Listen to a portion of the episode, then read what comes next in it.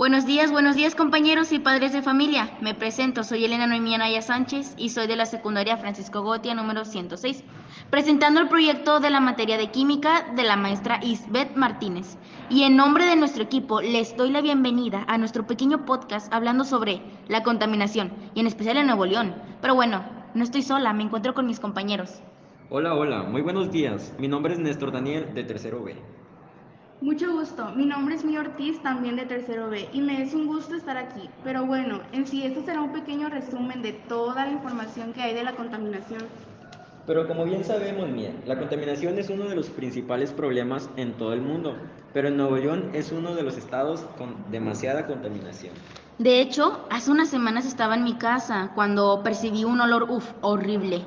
Ya le, le, conté a mi mamá y me dice que es una alcantarilla tapada de basura, lo que provoca que también el agua sucia se apeste y así obviamente está el olor. ¿Por qué? Obviamente, porque se tira basura a las calles. Sí, pero, o sea, ¿cómo puede ser eso? Yo tengo la respuesta, la quema de basura.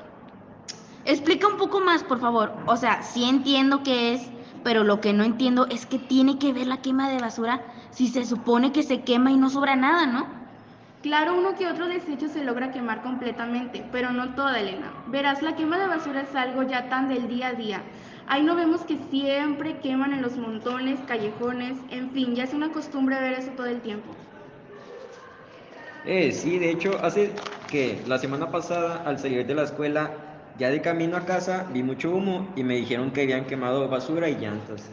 Claro, eso pasó cerca de mi casa. Yo vi cómo los vecinos intentaban apagar el fuego porque las llantas hacía que se aumentara el humo. Entonces, esos desechos emiten un humo tóxico y fíjense bien, es tóxico para el aire y también su ceniza, porque deposita todo ese tóxico en el suelo y el agua subterránea. Y chéquense con lo que se queda de basura, se dirige el agua causando también su contaminación. Por, por ende, también que se tapen las alcantarillas porque es tanta basura la que hay. O sea, ¿me estás diciendo que la quema de basura no solo contamina el aire, sino también el agua? Así es. ¿Y saben qué es lo peor? Que la quema de basura es algo que Nuevo León tiene como costumbre. Si bien sabía que era perjudicial para el medio ambiente, ahora es más, me doy cuenta lo horrible que es y por supuesto también sus consecuencias me hacen pensar. Concuerdo contigo, Néstor, pero me llamó la atención lo que dijiste, Mía, sobre que contribuye a la contaminación del aire, porque, ¿sabes? Yo sabía que sus causas era el humo de los autos, de las fábricas, la quema de madera también, pero jamás me puse a pensar que la quema de basura también afectaba en gran manera. De hecho, sí, porque si tienes a pensar, el humo de la basura es tóxico, como también el de los autos por su monóxido de carbono que es una de las sustancias de la contaminación del aire. Exacto, hay muchas causas de la contaminación. Y Elena, que las cantarillas se tapen no es la única consecuencia. Sí, no lo es. Perjudica demasiado tanto al planeta como a nuestra salud. ¿Y en qué afecta? Hmm. Primero, hablemos de las consecuencias en el planeta. Cada vez van de mal en peor y siguen aumento si seguimos contaminando. Mira, los lugares verdes se volverán sucios por la basura y su oxígeno limpio se volverá contaminado por los humos tóxicos. Será de estos lugares tan bonitos en un lugar no recomendando para visitar. Y checa, si nosotros seguimos también con la tala de árboles que nos da el oxígeno, se hará cada vez menos. Y no se diga de los animales. Ellos vivirán en malas condiciones por la contaminación del aire y océanos. El agua contaminada también afecta en gran escala por la basura tirada. Se convierte en aguas negras, lo cual provoca que los animales marinos lleguen a comerse esos desechos o se atoran en ellos. Ahora, en la salud, hay varias enfermedades que se dan por la contaminación, ataques al corazón, cáncer de pulmón. Verán, por el humo tóxico que se da en el planeta, algunas personas que están respirando constantemente aquel humo tóxico han expresado sentir malestares, dolor de cabeza, náuseas, mareos, visión borrosa, dolor en el pecho, debilidad, falla cardíaca, entre tantas. Y esto causa que haya más efectos graves en personas de tercera edad y niños menores pues ellos son los más delicados. En los adultos se les da mareo, falla cardíaca, cáncer en el pulmón y los niños afecta el desarrollo neurológico, dificultad en el desarrollo psíquico y motor y perjudica la función del pulmón. ¿Se dan cuenta de lo que nos afecta? Y entre más y más sigamos contaminando, ¿esto se irá agrandando?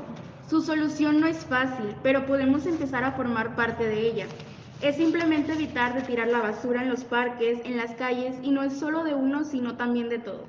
En el planeta Tierra hay 8 mil millones de personas. En el cambio no es de dos ni de cinco, es de todos nosotros. Y no, es, y no solo es evitar tirar basura, sino también sembrar árboles para hacer del oxígeno más limpio. Un ejemplo más es también que haya más recolectores de basura, pues esto evitaría la quema de basura. Así es, compañero. Y miren, ya por último, el viernes estaba hablando con mi papá sobre este tema y mencionó que también chequen que existe la contaminación visual. ¿Cómo? A ver, a ver, a ver. ¿Cómo que existe la contaminación visual? Así como lo oyen, la contaminación visual es todo lo que perturba la vista. Por ejemplo, están en un parque verde con un olor a flores y de repente te topas con árboles literalmente cortados, con que las bancas están grafiteadas. Eso es la contaminación visual. Entonces, a ver, yo hace mucho fui de paseo con mis amigos. Ahí es cuando veo un mural muy bonito que tenía mensajes motivadores. Pero no se leía bien porque estaba grafiteado con groserías y obviamente no era parte del mural. ¿Eso cuenta como contaminación visual? Sí, eso cuenta, porque perturba, porque no te, de- no te está dejando una vista del mural, que su objetivo es animarte, pues todos estos, esos insultos no te dejan admirar la vista.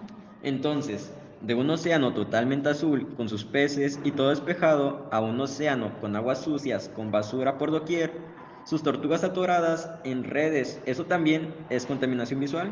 Exactamente, ese es el punto al cual quería llegar. Aparte de que es contaminación ambiental, también es visual, porque no nos deja apreciar lo hermoso que es el océano junto a los pececitos, tortugas y diferentes especies que están ahí. Solo fíjense a qué nivel de contaminación hemos llegado para que nuestros ojos nos perturbe. Entonces, Elena, si existe la contaminación visual, también existe la contaminación auditiva. Sí, claro que existe. Pero ¿por qué no mejor dejamos que nuestros oyentes lo investiguen como tarea? Así podrán, como nosotros, reflexionar sobre este tema ya hablado. Me parece una buena idea.